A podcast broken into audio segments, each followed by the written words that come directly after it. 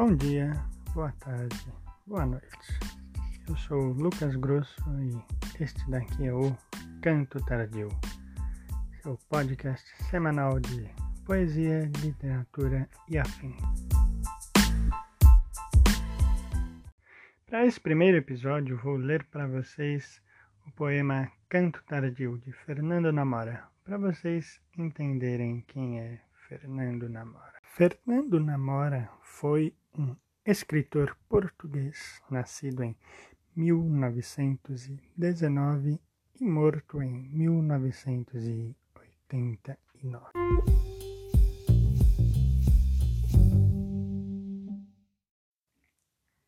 Canto Tardio, Fernando Namora. Antes que o inverno chegue, volto a ser cigarra. Canto. Da laboriosa agonia me liberto e exalto. Canto sem cegar o tempo, temendo e saboreando o tempo, galo da aurora que não tem tempo de acordar dormindo. Celeiro vazio, canto, surdo aos lobos e aos ratos que esgadanham o restolho. Canto no outono, que é ouro velho e um rosto rugoso e macio. Canto só porque é tarde para o canto, e a cantar adio o que tarde veio. Cantando abro minhas formigas e ofereço-lhes um indigesto banquete para que, a morrer cantando, me devorem vivo. Este então foi Canto Tardio de Fernando Namora e foi um dos principais escritores do dito neorrealismo, ou seja, falar sobre Portugal de uma forma real, não simplesmente falar, oh, meu país lindo e maravilhoso, igual a ditadura fascista de Salazar queria, mas falar dos problemas do povo, falar das questões do povo, da religiosidade do povo. Isso Fernando Namora faz com um brilhantismo que eu acho fantástico. Um dos romances dele dessa época, e talvez o mais importante, o que tem a estética mais bonita, mais forte, uma coisa mais viva em que ele dá pro popular, dá pro povo, pro proletário uma coisa de dignidade que o discurso fascista de Salazar não dá, é o romance O Trigo e o Joio. Você encontra ele muito fácil em sebos em São Paulo, Rio de Janeiro e outras grandes capitais do Brasil, porque é um romance que foi amplamente divulgado por aqui. Porque os romances do Fernando Namora foram lançados no Brasil por editoras diversas, principalmente o Círculo do Livro. Então você encontra fácil o trigo e o joio. Mas este poema que eu li, o Canto Tardio, veio em um momento posterior, depois de 1953, que ele lança o livro O Homem Disfarçado, um livro fortemente influenciado pelo existencialismo francês. No Homem Disfarçado a gente acompanha a história de um médico que fica dividido entre questões burocráticas e a ética da sua profissão e as suas crenças pessoais e a falta de sentido completa da sua vida familiar e profissional. É um livro, enfim, que vocês devem ler em algum momento da vida de vocês, eu acho, porque é um livro que fala muito sobre as nossas questões do hoje, o que significa ter sucesso hoje, o que, que é a ética hoje em dia. Fala muito sobre o fim de ideologias, ideologias tradicionais. E se isso já era algo forte nos anos 50, hoje em dia é algo que a gente precisa conversar. Mas eu falei do romancista e eu não falei ainda do poeta. E o que eu li foi um poema Canto Tardio do livro Marketing, livro de 1969. E Marketing é um livro incrível. É um livro que do início ao fim eu acho que é perfeito. No início de Marketing, que é um poema bem longo, um poema que deve ter umas 15 páginas, Fernando Namora começa falando. Aqui ao meu lado, o bom cidadão escolheu Sagres, que é tudo, tudo cerveja, a pausa que refresca, a longa pausa de um longo cigarro King Size. Atenção ao marketing. Então, como vocês podem ver, logo no primeiro momento ele já cita duas marcas e cita meio que um jargão. Por isso que é um livro que eu acho que é essencial da gente ler, um livro que é essencial de ser redescoberto. Eu não sei se os poemas do Fernando Namora foram publicados no Brasil. Eu nunca vi vendendo em sebos, porque todos os livros que eu tenho dele são de sebos. Mas esse livro eu comprei, mas esse livro eu tive a felicidade de comprar quando eu estive em Portugal. Eu encontrei justamente num sebo, porque lá em Portugal ele é um escritor famosíssimo, é um escritor importantíssimo. Talvez um escritor do mesmo nível de importância do Carlos Drummond de Andrade. Portugueses que estejam me ouvindo me corrijam depois, comentem. Mas ele lá era um escritor importantíssimo. Então os livros dele foram relançados, reeditados e era muito difícil encontrar os livros dele em livrarias. Mesmo na Bertrand, mesmo na Bertrand do Chiado, só encontrei dois romances e eu estava muito afim de encontrar o marketing. E aí encontrei em um sebo português e foi uma felicidade muito grande, porque eu conhecia o poema, não tinha o livro. E aí no livro Marketing ele faz o que? Ele fica citando Marx, ele faz esse debate sobre o homem do pós-guerra. É um livro de 1969.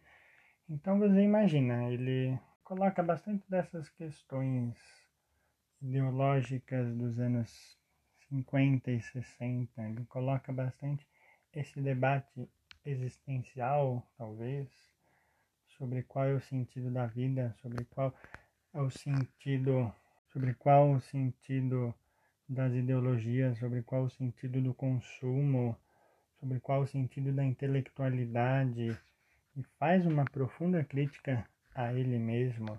Ele cita filósofos, escritores, músicos da dita alta cultura e ao mesmo tempo ele cita ícones da cultura bem popular, da, da cultura oral, da cultura folclórica.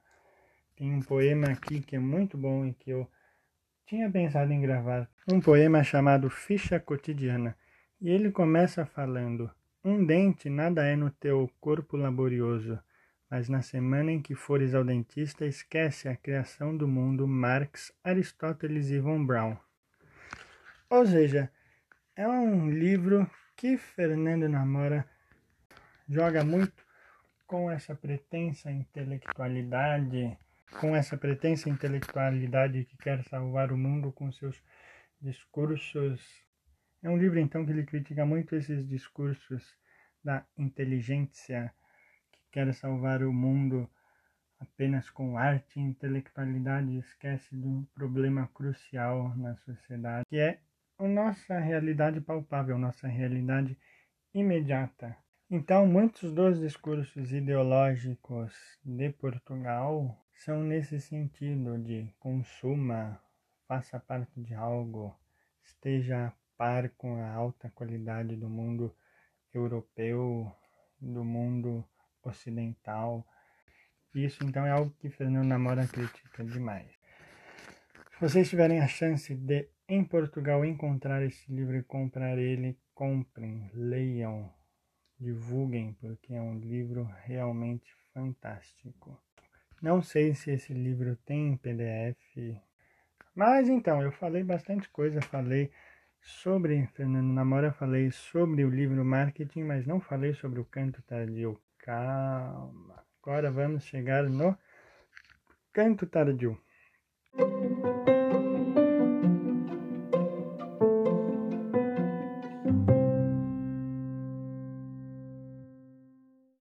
Primeiro, vamos analisar esses Dois versos iniciais. Antes que o inverno chegue, volto a ser cigarra. Canto. Só aí a gente já tem a fábula da formiga e a cigarra. E essa fábula de Esopo, depois recontada por La Fontaine e muitos outros, tem muito da mentalidade ocidental sobre arte, tem muito da mentalidade ocidental sobre o que é o trabalho. Por quê? Porque a formiga trabalha e a cigarra canta.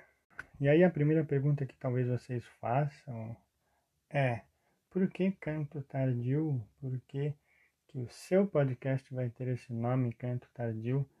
E no Canto Tardio ele não fala nada assim de marcas, discursos ocidentais. Será que não? Vamos prestar bastante atenção. Primeiro, canto tardio. Por que canto tardio? Se a gente for olhar bem para o poema, se vocês voltarem um pouco e repararem, tem várias palavras aqui que falam sobre o tempo. Primeiro, tardio, depois inverno, depois a gente tem aurora, tempo, outono, e se a gente for reparar bem, é um poema que tem um formato um pouco mais tradicional, né? Eu não vou ficar aqui falando muito essas coisas de versificação, metrificação, porque eu acho que isso não interessa pra gente. E aí o primeiro verso já dá mais ou menos uma ideia do que é o conteúdo. Antes que o inverno chegue, volto a ser cigarra, canto. E quando chega o inverno, a formiga tem comida e a cigarra não tem, e aí morre de fome. Em algumas versões ela morre de fome, em outras versões ela simplesmente ouve a formiga moralista falando para ela. Se a gente for pensar na poesia, se a gente for pensar no sentido da arte como uma maneira mais ampla, a arte não é um. A poesia e a arte não tem uma utilidade capitalista, por assim dizer que, que alguém faz com um poema? O que, que alguém faz com um quadro?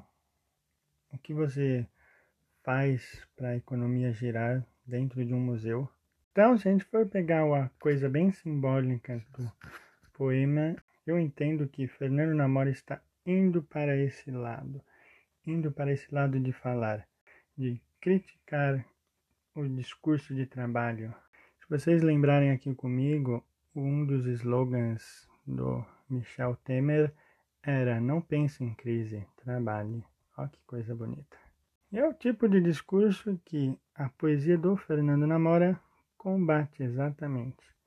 Ele começa exatamente falando antes que o inverno chegue e volte a ser cigarro e cante. Alguém pode falar, mas Lucas, você leu um trecho daquele outro poema que ele fala que um dente não é nada mas quando o dente começa a doer, nos esquecemos de Marx, Aristóteles e von Braun. Sim, de fato, ele está nesse momento fazendo uma crítica à intelectualidade, uma crítica a discursos intelectuais, a discursos políticos, mas não é necessariamente uma crítica à arte, não é necessariamente uma acusação de que a arte é algo vazia, é o cotidiano, para a dor de dente. E isso ele fala muito bem no Canto Tardio. O verso da laboriosa agonia me liberto e exalto. Diante de discursos políticos que tentam dar um sentido, dar um sentido utilitarista para a vida, ele oferece a arte. Ele não está criticando propriamente a arte como algo que não tem sentido nesse poema, eu entendo. Mas ele está criticando esse discurso que tenta massificar as pessoas, que tenta reduzir tudo ao trabalho. Esse, inclusive, é um ponto que dá para nós percebermos em vários momentos do marketing, que é um livro, como eu falei, fantástico. Em vários momentos do marketing, Fernando Namora não simplesmente critica o capitalismo e o fascismo salazarista, mas ele critica também um pouco desse comunismo festivo. Ele também critica muito deste socialismo festivo que aparece em alguns momentos dos anos 60, principalmente, e aparece hoje em dia. Ele critica muito discursos ideológicos como uma forma de dar para a vida algum sentido. A vida prática não tem sentido, a vida concreta não tem sentido. É um sentido da vida para Fernando Namora. É o que fazemos dela. É a arte, é entrarmos em contato com poesia, com literatura e isso transformar a gente. Outros trechos que eu acho muito interessantes que ele coloca aqui. Do celeiro vazio, canto, surdo aos lobos e aos ratos percebam, celeiro, símbolo de um trabalho, símbolo de uma conquista econômica. E é um celeiro vazio, é uma simbologia do trabalho que está vazia. É um celeiro vazio aos lobos, ou seja, aquilo que oprime você. O lobo não é simplesmente um opressor, mas pode ser uma tem uma alegoria de serem várias coisas atacam você, vários pensamentos que atacam você. E os ratos, o que, que é o rato? O rato é o animal mais ínfimo, o animal sujo, o animal que é perseguido e que invade este lugar, invade o fruto do trabalho para poder sobreviver. E aí Fernando Namora está falando, é uma relação de trabalho, uma relação de produção e consumo de bens que é vazia de profundidade, vazia de significação. Será que a vida é simplesmente trabalhar? Será que a vida é simplesmente obter um alimento, obter uma sobrevivência? E aí ele ainda continua e fala: celeiro vazio surdo aos lobos e aos ratos, ou seja, é atingir um bem econômico que é o nada esse, ou seja, ele canta, mas ele canta algo que os lobos ou seja, os opressores, aqueles que cercam um grupo para atacar e alimentar. E aos ratos, o que é o rato? O rato é esse animal que é ínfimo, é esse animal, é esse animal que simboliza a sujeira, que simboliza o mínimo, que simboliza o mais baixo da vida. O rato vive em um lugar sujo, o rato é um animal sujo que transmite doença. Diante do lobo que oprime e do rato, que é uma sujeira, que é um nada, ele canta, mas ele canta de uma forma que nem o lobo nem o rato vai entender. Ou seja, ele produz uma literatura que é crítica, ele produz uma poesia, ele produz uma arte que é crítica tanto ao utilitarismo, produz uma arte que é crítica ao utilitarismo, ao viver simplesmente para comer. Se a gente for pensar no utilitarismo que a sociedade impõe às pessoas. Se formar na faculdade, ter um emprego, ter filhos, morrer. Ele está falando de um tempo, de uma sequência de tempo que faz a nossa vida não ter sentido. Será que a vida é simplesmente arranjar um emprego, ter filhos, casar e morrer? E isso é algo que eu entendo na obra de Fernando Namora de maneira geral como uma crítica enorme. Isso é algo que eu entendo na obra de Fernando Namora como um ponto central, algo que ele critica demais. Algo que ele ataca muito no livro O Homem Disfarçado, algo que ele ataca muito no livro Marketing, algo que ele ataca muito no livro Rio Triste, que foi o seu último livro antes de morrer, e que talvez seja, na verdade, o grande tema de Domingo à Tarde, um dos romances mais bonitos da literatura portuguesa recente. Domingo à tarde é a história de um médico extremamente rancoroso com tudo que ele vê, com tudo que ele vive, com o mundo dele, com a contemporaneidade dele. Então, quando Fernando Namora fala canto tardio, eu entendo muito sobre isso. E aí ele conhece uma paciente com leucemia e a relação dos dois vai transformando totalmente a forma do médico perceber a própria existência, perceber o sentido da vida dele, sobre o sentido de lidar com as incoerências da vida, com a aleatoriedade da vida, com a arbitrariedade da vida, com arte, com poesia, com o canto. Talvez ele esteja falando que isso é um jeito de você dar algum sentido para a vida. É o jeito de dar um sentido para a vida. E aí tem o tardio, e o que é o tardio? Eu entendo muito o tardio nesse sentido de criticar o que seria o topo da vida, criticar o que seria o ápice que alguém pode chegar dentro de um sistema utilitarista e capitalista. Se a gente pega a literatura, a poesia, as artes, elas não fazem sentido, elas não têm um sentido na nossa vida prática, na nossa vida marcada por relações de consumo e produção. A poesia chega, mas não faz o menor sentido. a arte chega e não faz o menor sentido. O que, que é o sentido de você entrar numa exposição do Mark Rothko, todas aquelas telas com só uma ou duas cores? Que, que é o sentido de você ver uma peça do Samuel Beckett? Ou seja, a poesia não tem utilidade, a arte não tem utilidade dentro desse sistema que está imposto. E mesmo assim, a gente precisa de poesia, a gente precisa de arte. Como ele fala, e a cantar adio o que tarde veio. Quando ele canta, ele joga para longe a falta de sentido da vida, ele joga para longe a conclusão de que a vida não tem sentido e que no final todo mundo morre e tudo que você faz ao longo da sua vida não vai resultar em nada. Ou ainda quando ele fala, cantando, abro minhas formigas e ofereço-lhes o indigesto banquete para que, a morrer cantando, me devorem vivo. Olha que imagem fantástica.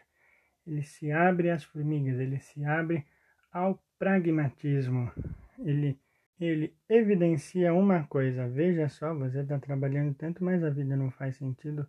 O que, que isso vai levar? Veja só que imagem mais fantástica.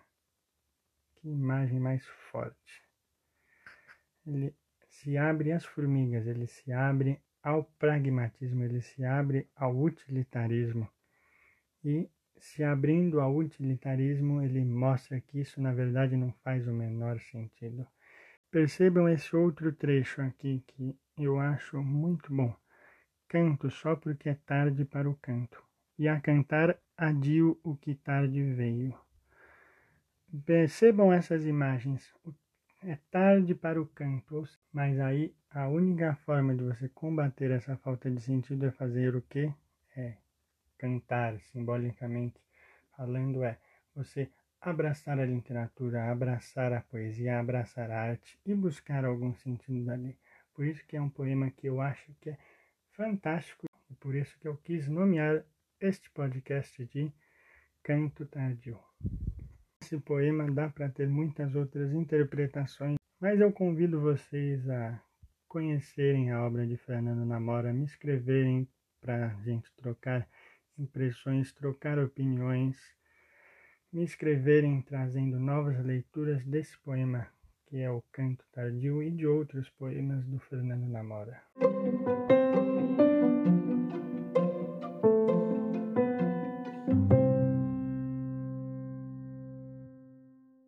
Assim chegamos ao final do primeiro episódio do podcast Canto Tardio, sua dose semanal de poesia, arte e afins.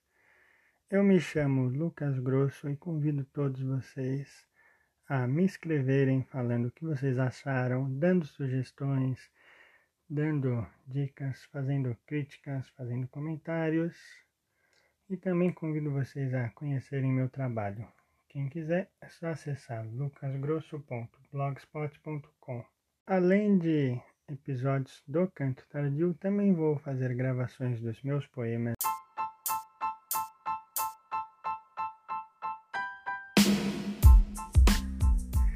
Então, agradeço muito aos meus ouvintes. Espero que eu tenha feito um bom começo e nos vemos na semana que vem.